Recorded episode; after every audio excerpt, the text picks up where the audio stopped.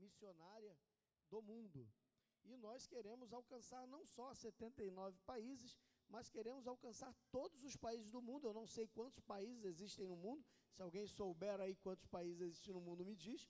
Eu não sei, mas eu sei que a gente não atingiu nem um terço, provavelmente. Nem um terço. Existem muitos países ainda que precisam da presença de missionários, pelo menos do campo brasileiro, e nós queremos a cada ano, a cada momento, enviar mais e mais missionários.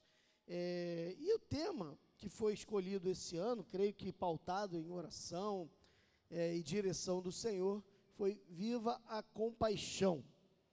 É, eu confesso aos irmãos que a divisa eu tive alguma dificuldade de entender a ligação da divisa, né, que está lá em Gálatas 2,20, se eu não me engano, não é isso? É.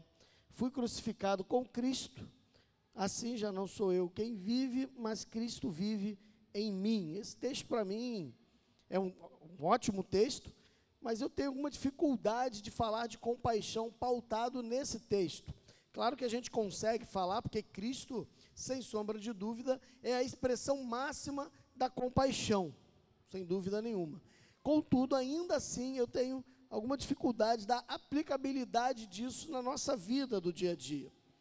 E orando ao Senhor, pedindo direção ao Senhor, conversando com a minha senhora, é um texto que para mim fala, fala muito grandemente de compaixão e especialmente da compaixão de Cristo conosco e também que devemos refletir essa mesma compaixão, é o texto do evangelista Mateus, capítulo 14, verso 13.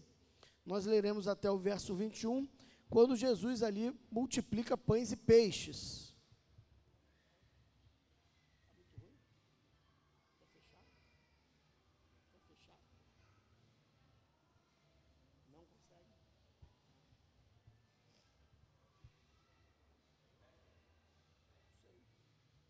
se fechar, a gente vai ficar muito calor.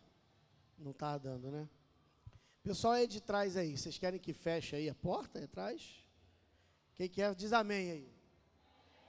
Então fecha aí, meu irmão. Então fecha aí. Fecha aí então. O amém foi bem. Que bom que vocês preferem calor, mas querem ouvir a palavra. Que bom. Opa! Essa aqui a fonodióloga vai brigar comigo.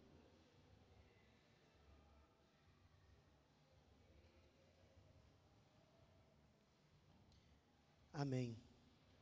Ih, rapaz, agora negócio vai ficar um bom calor humano aqui, hein? Vamos orar, irmão. Orar para ter ar-condicionado aí. Orar para ter ar-condicionado. Vamos lá. Evangelho de Mateus 14, 13 ao 21 diz assim. Oi? Perdão, perdão. 16 que não, tá errado aí, meu filho. Mateus 14. 14, 13.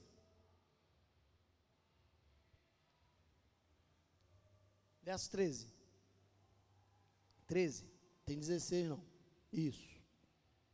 Eu leio na Almeida século 21, mas que está aí é a revista atualizada diz assim: Ouvindo isso, Jesus retirou-se dali num barco e foi para um lugar deserto, à parte. E quando as multidões souberam disso, seguiram-no a pé desde as cidades. Ao desembarcar, ele viu uma grande multidão, teve compaixão dela e curou os enfermos. Ao cair da tarde, os discípulos aproximaram-se dele, dizendo: O lugar é deserto e a hora já está avançada. Manda embora as multidões para que possam ir aos povoados comprar algo para comer. Jesus, porém, lhes disse: Eles não precisam ir embora, vós mesmos dá-lhes de comer. Então eles lhe disseram: Temos aqui apenas cinco pães e dois peixes. E ele disse: Trazei-os aqui. Depois de ordenar que as multidões se sentassem na grama ou na relva, tomou os cinco pães e os dois peixes ergueu os olhos ao céu, abençoou-os e partiu, e partiu os pães.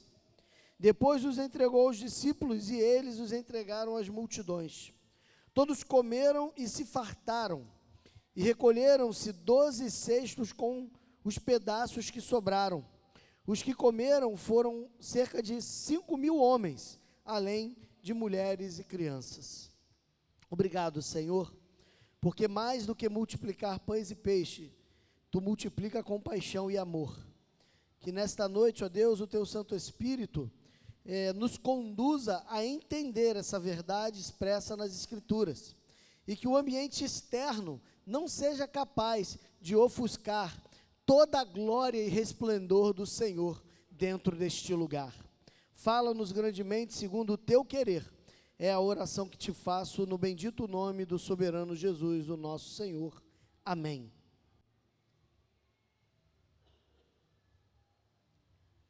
O texto começa, o verso 13, falando que Jesus se retirou de algum lugar e entrou no barco. Se você ler o contexto, você vai saber que Jesus se retirou porque ele tinha acabado de receber a notícia da morte do seu precursor, profeta e seu primo João Batista. João Batista tinha acabado de ser decapitado, a notícia chega até Jesus, certamente aquilo o entristece, aquilo o deixa pesaroso, triste, e Jesus então se retira daquele ambiente, sai daquele lugar, vai a um barco. Outros evangelistas falam, inclusive, que ele sai a orar. E dentro desse contexto, Mateus vai dizer que entra num barco, procura um lugar deserto, vai a um lugar deserto, porque Jesus, sempre que quer orar, procura um lugar deserto, um lugar onde não tenha, por exemplo, barulho. E assim deve ser também nós, quando nós vamos orar, a gente precisa procurar um ambiente tranquilo, um ambiente onde de fato nós consigamos nos concentrar. Jesus sai daquele ambiente, estava triste, pega um barco, sai, mas as multidões vão atrás. Aquelas pessoas que o seguiam vão atrás, eles estão carentes, eles querem ouvir. O próprio Jesus disse que eles eram como ovelhas que não tinham pastor. Não porque não havia liderança religiosa, espiritual em Israel, mas porque essa liderança estava corrompida. Essa liderança queria só a lã das ovelhas e não queria saber da, das ovelhas em si. Muito parecido com o que a gente vive hoje. A gente, às vezes, está inserido dentro de um contexto ou de um ambiente religioso, seja ele evangélico ou não, aonde a gente percebe claramente, principalmente os que estão de fora, que o objetivo daquela liderança é usar e abusar daquilo que os seus membros podem dar mas não estão preocupados com a vivacidade deles e com a vida deles, para estender a mão ou um ombro, se necessário. Jesus está preocupado com aquelas multidões. Ele sai, o texto sagrado fala que as multidões sabem disso, vão atrás de Jesus a pé, dão uma volta no lago, no mar, no mar de Tiberíades, no mar de, da Galileia. Eles dão um contorno, é um caminho bem longo, eles vão andando e eles conseguem se encontrar. E quando encontram Jesus do outro lado, Jesus desembarca, vê aquela multidão, a mesma multidão que ele tentou deixar para trás para ter um momento de luto, para sentir o um momento da dor. E ele então entende que não é para deixar. Ele vê aquela multidão e o texto fala que ele teve compaixão dela. Jesus abandonou a sua dor, Jesus esqueceu os seus problemas, Jesus esqueceu o seu próprio luto. Eu volto a dizer, ele tinha acabado de perder o seu primo, o seu precursor, o último dos profetas aos moldes do Velho Testamento. João Batista acaba de morrer. Aquele mesmo que a sua mãe Maria fora visitar sua prima Isabel e que mexe, se empolga, fica cheio do Espírito Santo no ventre. Ou seja, eles já se conheciam desde o ventre, ainda que em ventres separados. A gente, ou o texto sagrado, ele não nos informa, ele não nos autoriza a dizer o nível de relação que havia entre João e Jesus, mas certamente havia um afeto da história que suas mães contaram. Jesus abandona toda essa dor, Jesus deixa de lado todo o seu sofrimento, todo o seu pesar, todo o seu luto, e ele olha para as, para as, para as multidões e tem compaixão delas. A gente precisa aprender a parar de se vitimizar com os problemas que a vida coloca diante de nós. Tem gente, irmãos, que eu vou ser franco, às vezes é difícil até dizer bom dia. Porque você fala bom dia para a pessoa e a pessoa já vomita uma série de nada a ver de bom dia. Começa a falar, não tem nada de bom dia, e não sei o quê. E não é um ponto fora da curva, a vida da pessoa é assim.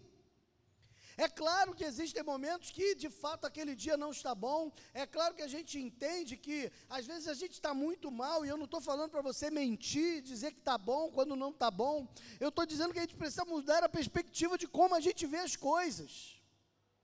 A gente precisa olhar a dor do outro. A gente precisa entender que a dor que eu estou sofrendo não é a maior e a pior dor do mundo. Existem dores piores que a nossa.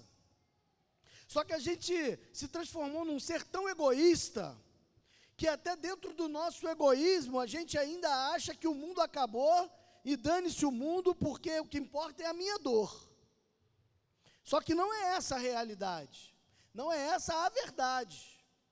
A gente tem ouvido aqui nesses últimos cultos a Talita falando de missionários. Hoje pela manhã ela falou de crianças.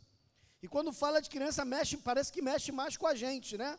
A gente fica mais sensível. Eu chorei ali o tempo inteiro de manhã. Porque quando fala de crianças, eu lembro que eu tenho duas crianças. Então isso mexe mais com a gente. A gente vê os nossos pequeninos correndo, né? Por entre o templo, no meio do culto, ou no meio do culto não, né? Mas no final do culto a gente vê as crianças correndo e isso alegra o meu coração. Algumas pessoas, agora não, né? Mas antigamente falavam, ah, pastor, ficou uma bagunça as crianças correr. Meu irmão, ambiente bom é ambiente que a criança corre. É ambiente que a criança está fazendo bagunça mesmo. Você quer o quê? Criança sentadinha aqui, ó. Deus me livre, deixa criança fazer bagunça mesmo.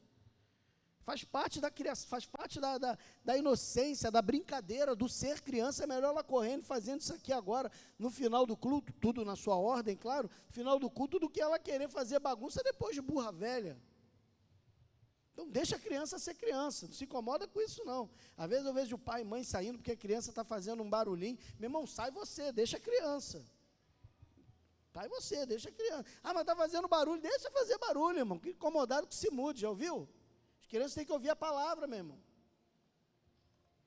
A gente estava num tempo aí que a gente ficou mês de fevereiro sem ter o, o infantil, né? E aí eu, eu sempre acho que as crianças não prestam atenção. Mas virou, mexeu, desse, vem a minha filha e você falou isso, isso, isso, você falou isso, isso, isso. E fica me inquirindo, ou seja, ela ouve, ela presta atenção. Às vezes a gente acha que a criança está ouvindo, a criança ouve tudo que a gente fala. Principalmente quando a gente está brigando. Está brigando com o cônjuge ali, meu irmão, a criança está ouvindo tudo, filtrando tudo, guardando tudo. Você tem a impressão que não está ouvindo porque ela está olhando a televisão. Ela está olhando a televisão lá, ela está olhando o celular, ou qualquer coisa, está brincando com a boneca, mas o ouvido está colado em vocês ali. Colado. E criança vê, criança faz. Mas vamos voltar para o texto. Jesus olha aquelas multidões e tem compaixão. Sabe o que é compaixão? É sentir a dor do outro. Falei hoje pela manhã, dei a palhinha, né? Compaixão é sentir a dor do outro, é você se colocar no lugar do outro e sentir o mesma dor e sofrimento que aquela pessoa está sentindo. Isso é compaixão. Jesus olha aquelas multidões e tem compaixão dela. Mas olha que interessante, quem estava sofrendo era Jesus. Jesus é que perdeu uma pessoa amada, Jesus perdeu uma pessoa querida, mas ele olha aquelas multidões e sente a dor das multidões. Qual era a dor que as multidões estavam sentindo naquele momento? A dor de ovelhas que não tem pastor, a dor de alguém que não tem por, ninguém por elas, que ninguém cuida, que ninguém ama, que ninguém se preocupa. Essa é a dor que aquelas multidões estavam sentindo a mesma dor que milhões e bilhões de pessoas nesse mundo sentem. Ninguém por elas, ninguém para cuidar, ninguém para amar, ninguém para olhar, ninguém para zelar por elas. A gente passa por um mendigo na rua, a gente só pensa em dar dinheiro. Ou no máximo um prato de comida, pagar um salgado na, na, na lanchonete, mas a gente não pensa que por trás de uma boca que tem fome, por trás de alguém que tem necessidades monetárias, existe alguém que tem necessidade de existir. Mora um mendigo, às vezes, na esquina da rua da nossa casa há 20 anos. Qual é o nome dele? A gente não sabe. Quando muito, uma alcunha. Quando muito. A gente sabe um alcunha dele, um apelido, mas não sabe o nome, não sabe por que está na rua, não sabe a história dele. A gente não se condói, a gente sente pena. Pena não é a mesma coisa de misericórdia. Pena é o tadinho, misericórdia é o sofrer. E, e, esse meu sofrimento me mover a um ponto tal de eu querer atuar naquilo para mudar aquela realidade. Ficar sentado falando, tadinho, eu estou orando por ele, não vai resolver. A gente tem que deixar de ter pena e ter compaixão. Jesus está sofrendo, esquece o seu sofrimento e vê uma multidão que sofre mais do que ele, que sente uma dor maior do que a dele naquele momento e ele se compadece. Ele tem compaixão. E a primeira coisa que ele faz é curar os enfermos.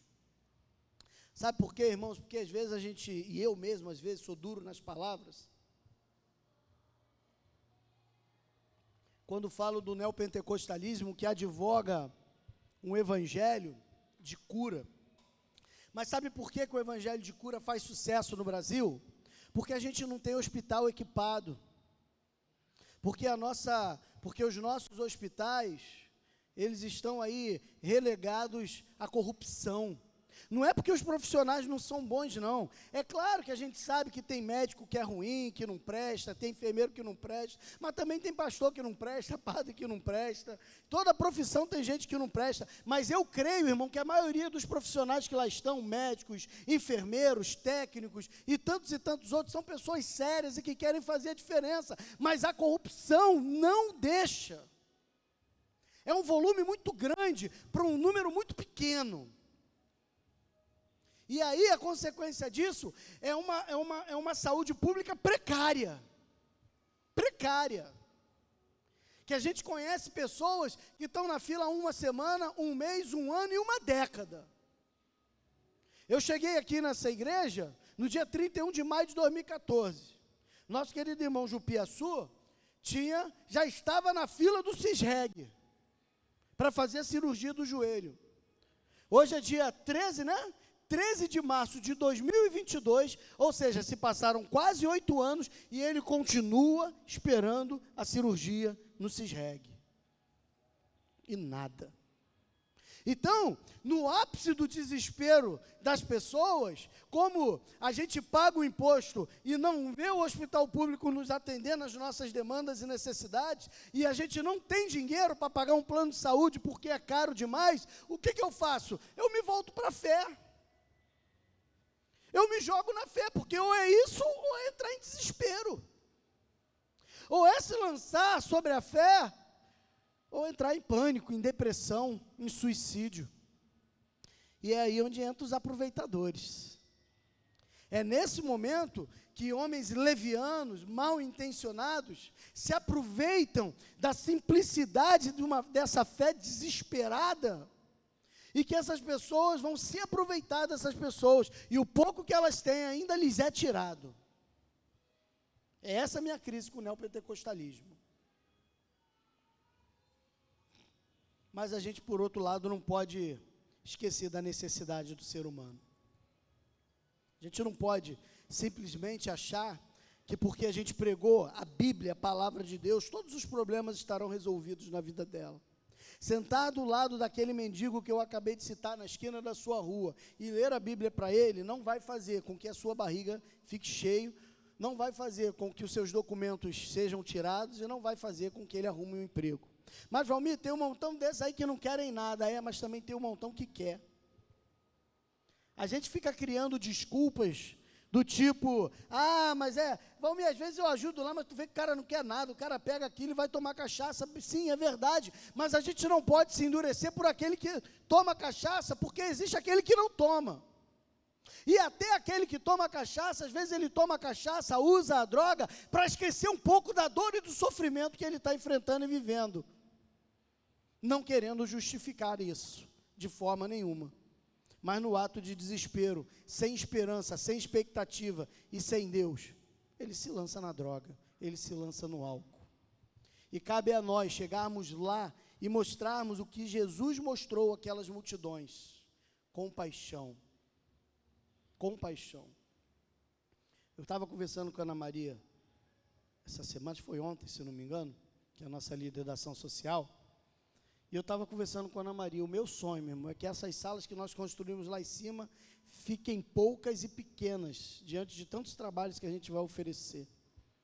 Eu sonho com uma igreja onde a gente vai poder tirar documento de identidade, onde a gente vai ter um curso profissionalizante, onde a gente vai ter curso de idioma, onde a gente vai ter um ambiente onde a gente possa trazer um mendigo da rua para dar um banho, dar uma roupa e ressocializá-lo. Eu sonho com isso. Eu não sei se um dia vou realizar esse sonho, mas eu vou morrer tentando. Sonha comigo, meu irmão. Sonha comigo. Jesus teve, olhou aquelas multidões e teve compaixão. A gente olha as pessoas e a gente trata as pessoas como produto. A gente só vê as pessoas como produto, e se eu não posso extrair algo daquele produto, ele não serve para mim. Eu bato de ombro e passo batido como passo por uma lata de salsicha no mercado porque eu não vou comprar. Os discípulos se aproximam de Jesus e, preocupados com aquela multidão, dizem para ele, verso 15: O lugar é deserto, a hora já está avançada. Manda embora as multidões para que possam ir aos povoados comprar algo para comer. A intenção deles era nobre. A intenção deles era nobre, eles estavam preocupados com a multidão, só que eles não resolveram o problema da multidão. A intenção era boa, eles não queriam ver aquela multidão desfalecida no lugar ermo como aquele deserto onde eles estavam. Mas isso, dispensar a multidão, não resolveria o problema daquela multidão. Dar um quilo de arroz, dar um quilo de feijão, não resolve o problema. É claro, irmãos, eu não estou dizendo com isso que nós, primeira igreja Batista em Pilares, vamos resolver o problema da fome no mundo, o problema do desemprego, o problema da, dos sem-teto. Não é isso que eu quero dizer, de maneira nenhuma. Mas eu estou dizendo que a gente precisa nós pilarienses precisamos pensar em alguma alternativa que possa suprir algumas necessidades de alguns. Eu me lembro de uma história que foi contada pelo pelo Betinho. Não sei quantos levam, lembram do Betinho aqui. Faleceu de HIV, portador de hemofilia, e faleceu de HIV meados da, da década de 90, mas muitos aqui nem estavam nascidos ainda, né? Vejam a história do Betinho, que é uma história muito bonita. Betinho, ele conta uma história de um grande incêndio que estava acontecendo na, na floresta. E o incêndio estava acontecendo na floresta e os animais todos estavam fugindo, o leão, o elefante, o jacaré, as aves, tudo voando e indo embora.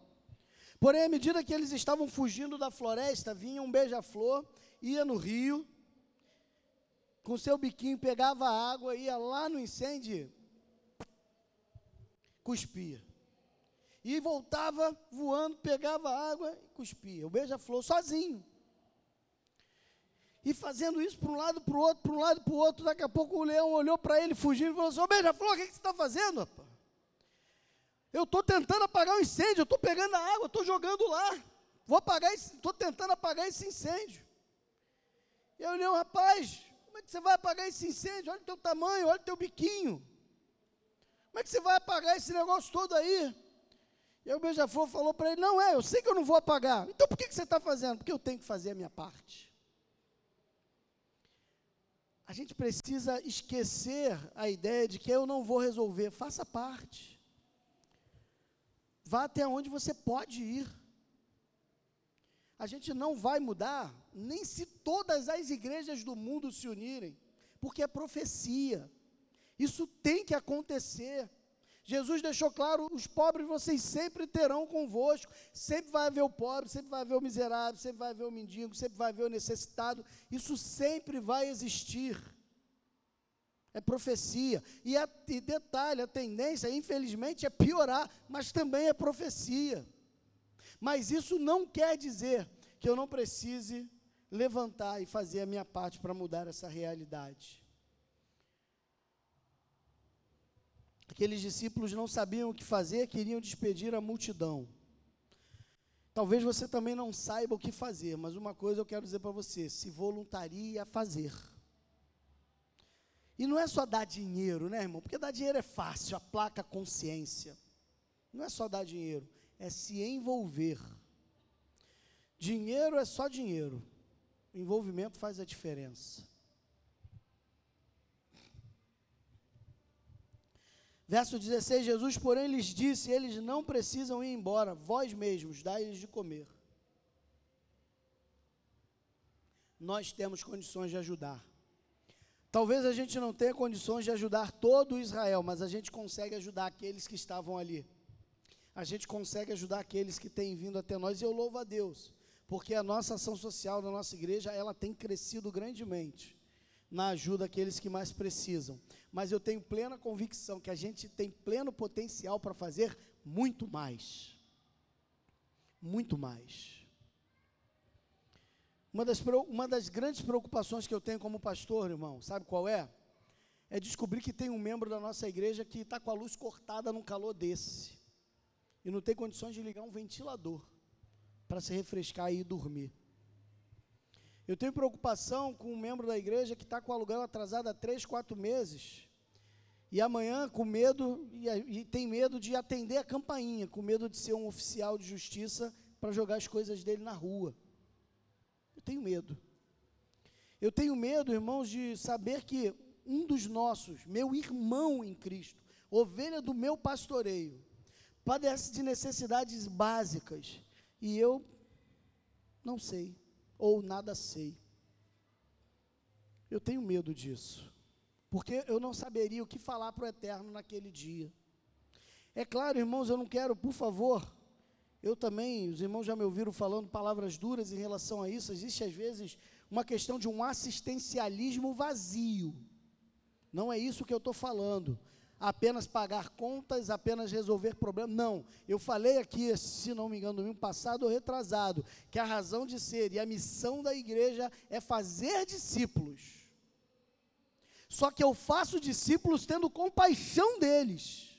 E a compaixão precisa se manifestar de maneira prática. Não é apenas dar o feijão e arroz, é dar o feijão e arroz e dar a palavra. As duas coisas precisam andar juntas. Elas são intercambiáveis. Não é, elas não são excludentes. É isso que eu estou falando. Não é um assistencialismo por assistencialismo. Nós não, eu não quero que a nossa igreja seja uma igreja reconhecida no bairro apenas como uma igreja que alimenta o faminto que está na rua. Ah, a igreja dá um sopão, ah, a igreja dá um cobertor. Poxa, ali é uma benção. Não, eu não quero ser, eu quero ser, que a igreja seja conhecida pelo poder de Deus manifesto entre nós. Porque vidas são recuperadas. Porque pessoas são salvas e chegam a esse lugar com o objetivo de levar esse mesmo evangelho a outros. A Talita falou aqui agora do trabalho lá na Angola com os surdos. E ela falou, ela deu um exemplo de um que se converteu a Cristo e se tornou professor. Ou seja, agora eu quero ajudar. O que nós precisamos fazer é isso: multiplicar bondosos, para que os maldosos diminuam. Porque a maneira como Deus combate o mal do mundo é multiplicando bondosos. Deus não vai mandar um raio lá em cima, é, é, em cima daqueles traficantes e daqueles bandidos, para matar todos eles. Não. Deus quer que eu e você vamos até lá em cima, para falar do amor de Deus lá em cima. E esses maldosos que hoje vendem droga e matam, se convertam a Cristo e passam a levar o evangelho da graça a outros que matam e vendem drogas também. Deus mata o mal, multiplicando o bem.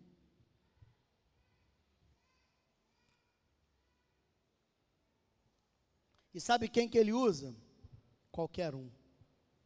O texto aqui nos, nos é furtado isso. Mateus não fala isso. O verso 17 diz assim: Então lhe, trouxe, então lhe disseram: Temos aqui apenas cinco pães e dois peixes.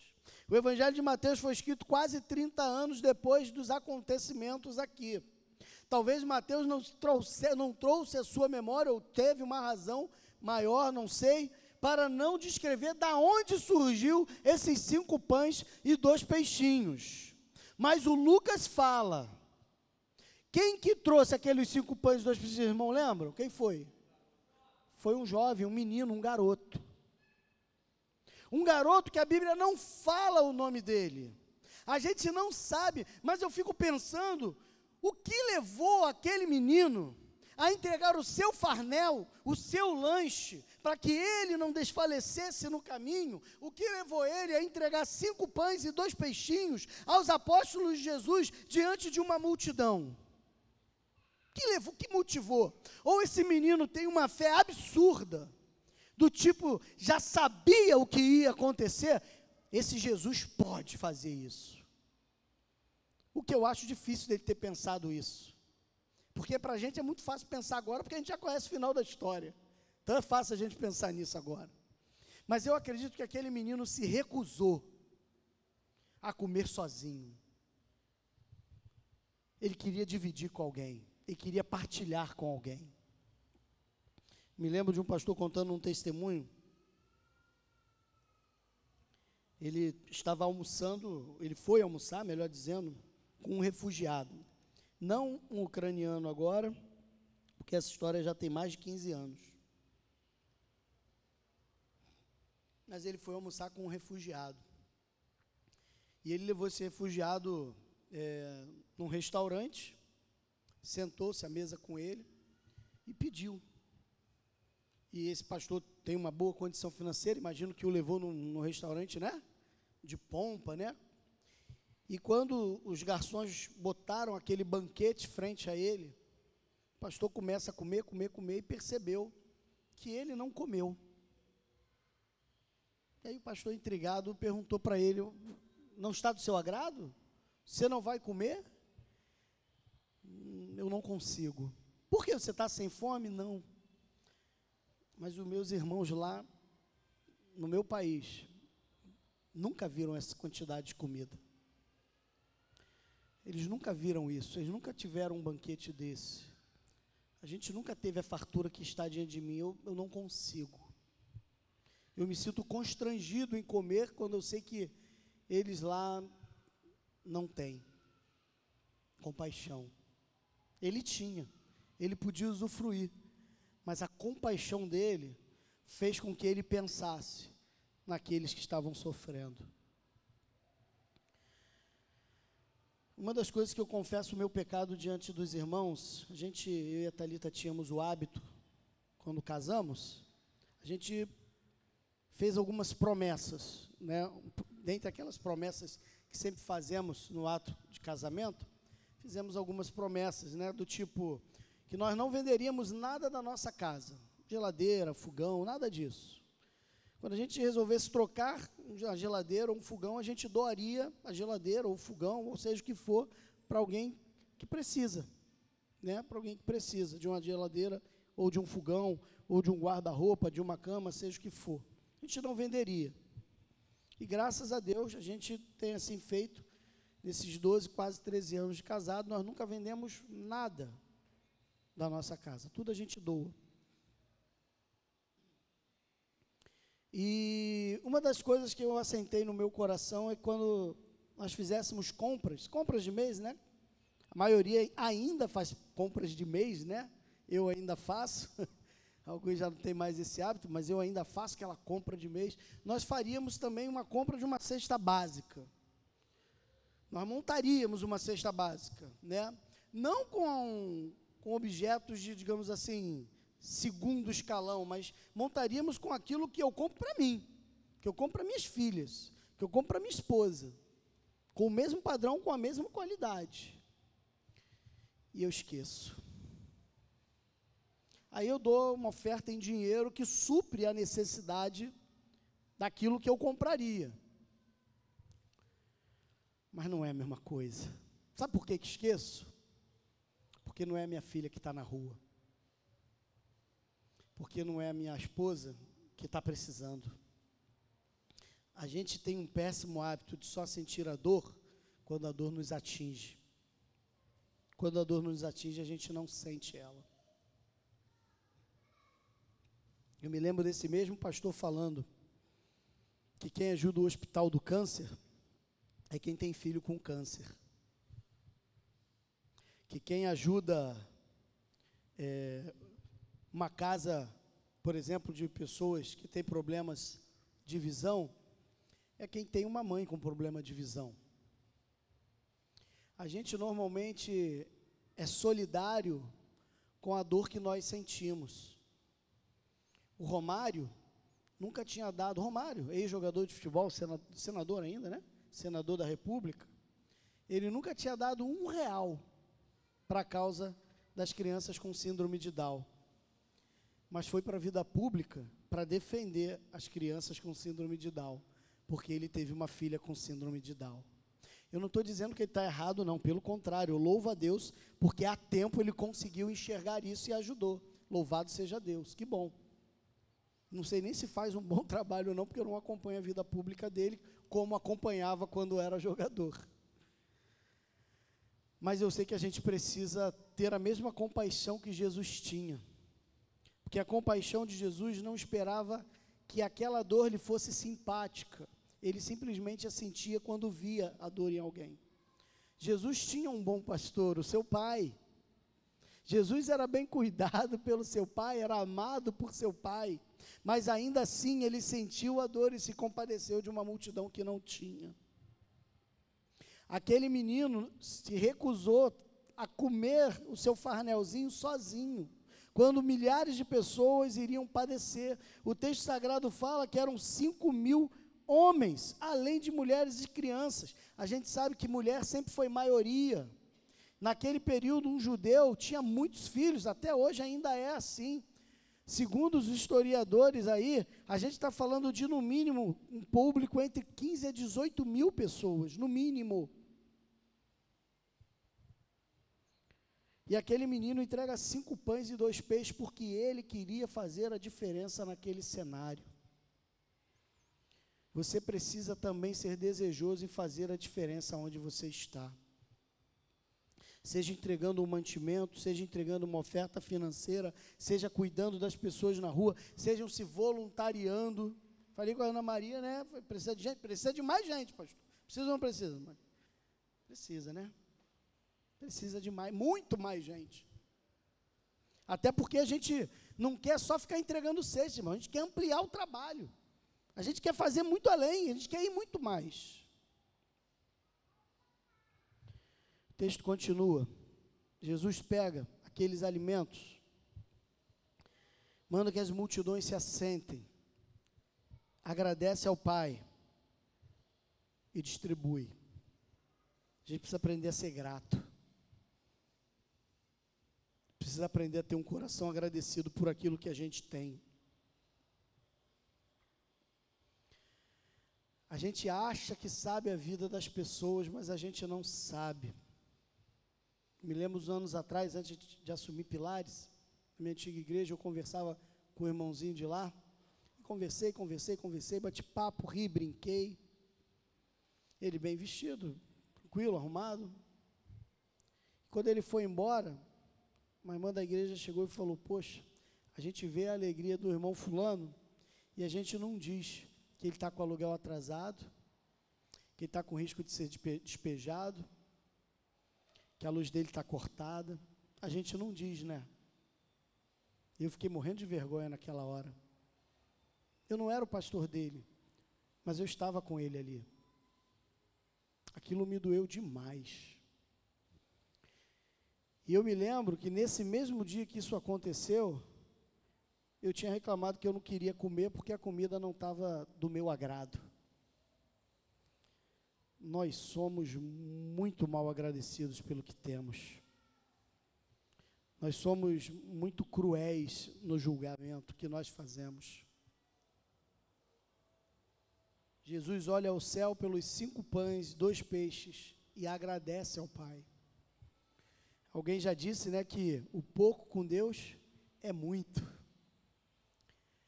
Cinco pães e dois peixinhos na mão de Jesus alimentou 18 mil pessoas.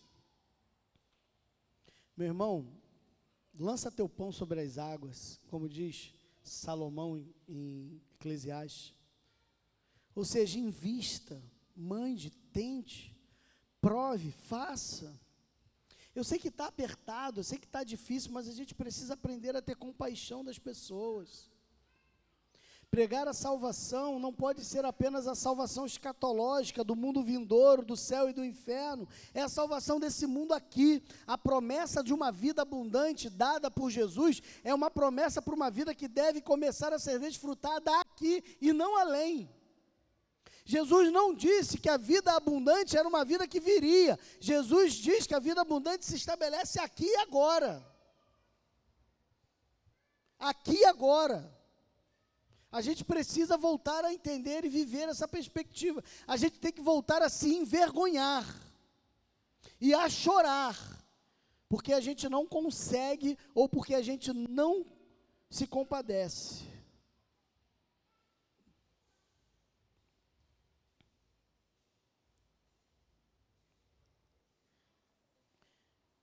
Termino dizendo que o verso 21 fala. Verso 20 e 21. Todos comeram e se fartaram. Todos comeram e se fartaram. Recolheram doze cestos cheios com os pedaços que sobraram. Os que comeram foram cerca de cinco mil homens, além de mulheres e crianças. Todos comeram e se fartaram. Até que ponto você está disposto a dividir o seu com aquele que nada tem? Vou falar o que eu falei hoje pela manhã. Não estou dizendo para você que você precisa, assim como é, é, Francisco, né? Francisco de Assis, São Francisco de Assis, vender tudo, distribuir e viver em miséria. Não é isso que eu estou defendendo. Pelo contrário, pelo contrário, eu quero mais é que você trabalhe e ganhe muito que você seja promovido, que você passe num bom concurso, que você esteja numa grande empresa, que você monte uma empresa de sucesso, você ganhe muito dinheiro, mas muito mesmo, meu irmão. Se você está chegando aqui andando, ou de ônibus, ou de Uber, ou está chegando com o teu carrinho velhinho, humilde, ou com o teu carro zero, eu gostaria muito que você chegasse com um carro maior, melhor, entendeu? Um carro que voa, sei lá, vamos viajar aqui na maionese. Carro mais caro do mercado está tá estacionando aqui. Louvado seja Deus por isso. Mas que isso seja por um coração que também doa, se entrega. Que não seja apenas para o seu próprio deleite. Não há pecado em ser rico. O problema é a gente ser rico e não olhar para quem é pobre. Esse é que é o problema. Apenas ganhar para o seu próprio deleite e seu próprio prazer é egoísmo. Ganhar muito, porque você sabe que ganhando muito poderá ajudar muitos, é bênção de Deus. As críticas que Jesus e toda a Bíblia fazem aos ricos, não é uma crítica porque eles são ricos, mas é uma crítica porque eles não sabem aprender a repartir. Você sabe quem mais ajuda pobre? Pobre. Quem mais ajuda pobre é pobre. Eu não vou dizer o nome da igreja, mas tem uma igreja no, no, Rio de Janeiro milionária, literalmente milionária. Uma arrecadação de mais de 2 milhões de reais por mês. Uma membresia grande, farta. Essa igreja, da última vez soube, que era, foi antes da pandemia, ajudava 52 famílias no seu entorno eu teria vergonha de divulgar isso. Porque uma igreja que ganha mais de 2 milhões por mês, arrecada mais de 2 milhões por mês e ajuda 52 famílias, não é motivo de comemoração, é motivo de chorar. Porque a nossa igreja, não vou nem dizer quanto que a nossa igreja arrecada. e a nossa igreja chegou a ajudar quarenta e tantas famílias aí por mês. Problema não é ser rico, o problema é não olhar para o lado. Que você seja muito rico, mas não só rico em dinheiro, mas rico em generosidade. Porque quando você assim viver, você vai entender isso aqui, ó. Você vai, é porque você aprendeu a viver a compaixão. E aí, quando você vive a compaixão, o amor de Deus pode ser manifesto através da sua vida. Feche seus olhos e vamos orar ao Senhor.